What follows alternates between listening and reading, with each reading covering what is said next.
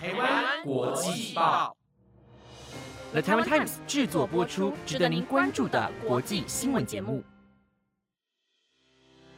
欢迎收听台湾国际报，我是云婷，带您关心今天五月二十号的国际新闻重点。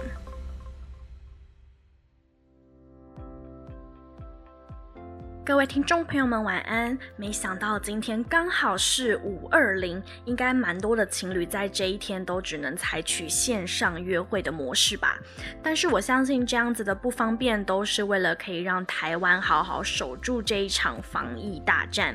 其实从疫情爆发以来呢，我看了相当多的这个新闻报道，除了是可以更了解疫情的现况之外，看完这些报道，我的感受是想要谢谢站在第一线的所有人，不论是。医护人员，或者是县市首长，以及各大的媒体们，真的很想要跟他们说一声谢谢你们辛苦了。其实这样短短一句的感谢或是赞美，真的不会耗费大家很多的力气。就像是大家在 Apple Podcast 里面都有为我们台湾国际报留下的这些留言，我们看过之后可以说是信心大增，也让我们更有动力呢来制作更优质的新闻内容。所以想要邀请大家不要吝啬。给我们鼓励哦。另外，也希望大家在关注疫情的时候，不论是在新闻报道或者是直播间里面呢，都可以为这些辛苦防疫的第一线人员加油打气。让我们一起用正向正面的态度来面对这一场艰困的疫情。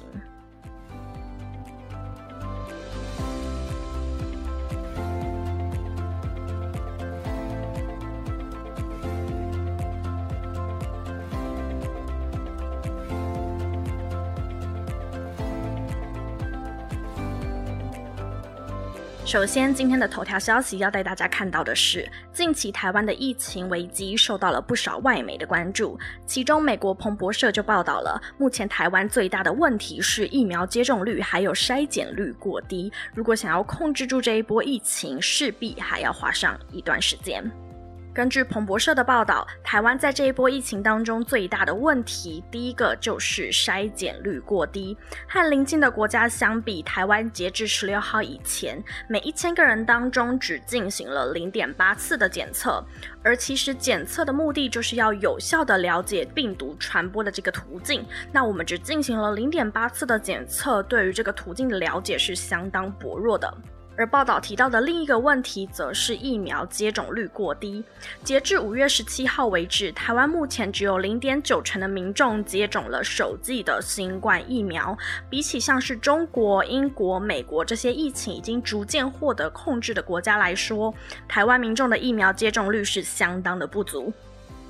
目前台湾仅有约三十一点五万剂的 A Z 疫苗，而在昨天有另外增加了四十万剂的 A Z 疫苗，其余的疫苗还必须要等到六月底才有机会进入台湾。台湾近期新增的本土病例呢，在短短几天就出现了上千例。虽然从全球的角度来看，这个数字还蛮小的，但跟台湾五月一号前总共才一千一百三十二例比起来，这个数字在短短四天就上升了这么多，是相当惊人的，也让台湾的总确诊数飙到了四位数，显示新冠病毒可能已经悄悄的在台湾的社区传播了好几个月。所以最后，云婷也想要提醒大家，现在台湾的疫情相当的严峻，如果能够待在家里，就尽量不要出门。那出门时也要谨记戴口罩、勤洗手、保持社交距离等这些重要的防疫措施，让台湾可以更快的回归到正常的生活状态。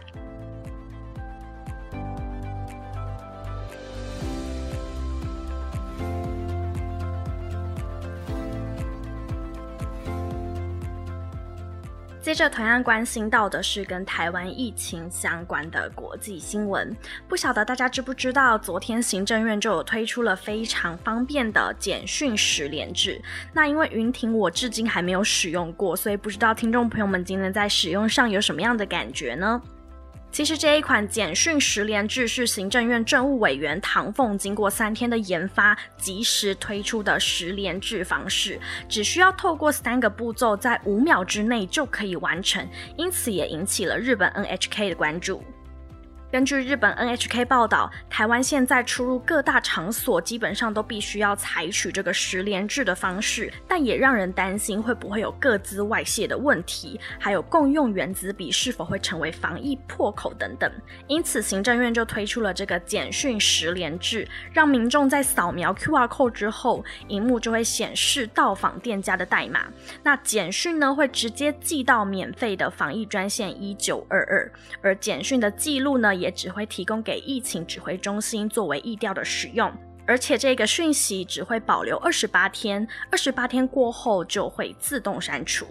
这个消息在 Twitter 上掀起了日本民众热烈的讨论，纷纷留言表示工作效率好快，整个台湾都很了不起，但唐凤太令人惊奇了。为什么两个世界如此不同，跟日本天差地远？我想搬到台湾等等言论。所以，其实我们身在台湾已经算是还蛮不错的了。从疫情爆发的时候，就有第一线人员在前方为我们坚守台湾的安全。到现在呢，虽然疫情有一点扩大的趋势，但是我相信大家只要保持正面的能量，我们一定能够抗疫成功。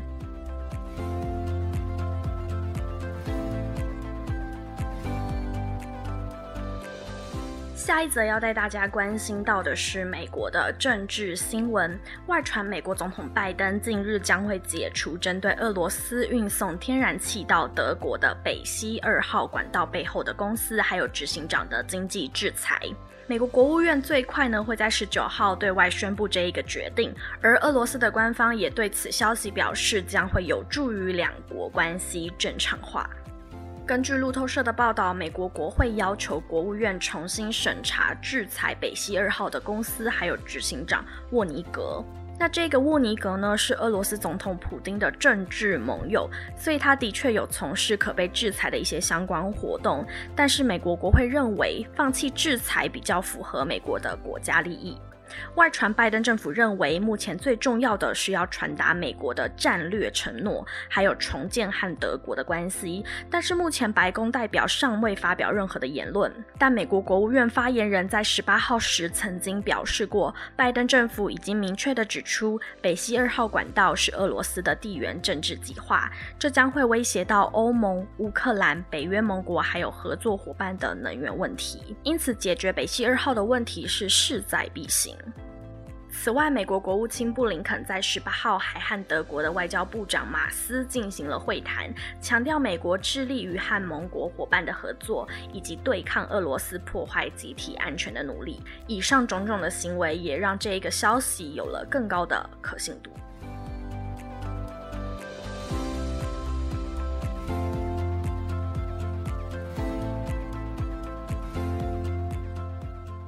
接下来带各位关心到的是晶圆科技方面，南韩三星电子日前宣布，计划在二零三零年之前，对包含晶圆代工在内的系统半导体事业投资一百七十一兆韩元，相较于二零一九年的投资额是高上了三成。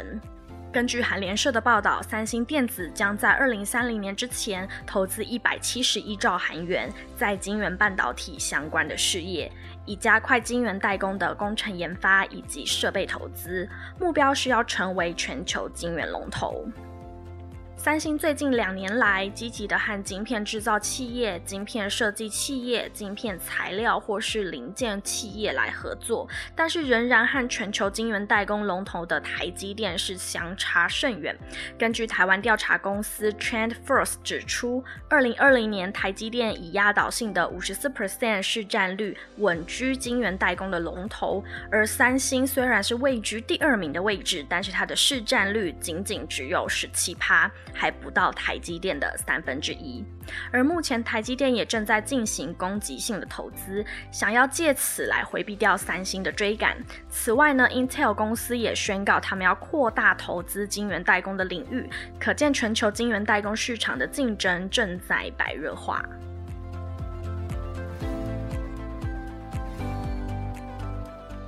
最后，带听众朋友们关心到的是娱乐方面的消息。日本超人气漫画《烙印勇士》的作者三浦健太郎经传逝世，享年五十四岁。该漫画的出版社在今天就公布了噩耗，死因是急性主动脉剥离。三浦健太郎自一九八五年出道，自一九八九年的十月就开始连载这一部《烙印勇士》，而这一部漫画可以获得众多粉丝的喜爱，主要有两个原因，一个就是因为它故事内广大的世界观相当的吸引人，另外一个就是三浦健太郎的细致画工，还有他独特的美术风格，获得了大家的喜爱，让《烙印勇士》连载至今。如今，白泉出版社在推特上发文宣布三浦健太郎离世的噩耗，并表示将为三浦老师致上最大的敬意还有感谢，同时也要感谢读者常年来支持三浦健太郎的作品。而这一部《烙印勇士》系列作呢，已经累积发行量超过了四千万本，但非常可惜的是，作者的离世让漫画再也等不到最后的结局，也让许多粉丝们的心中留下了不少遗憾。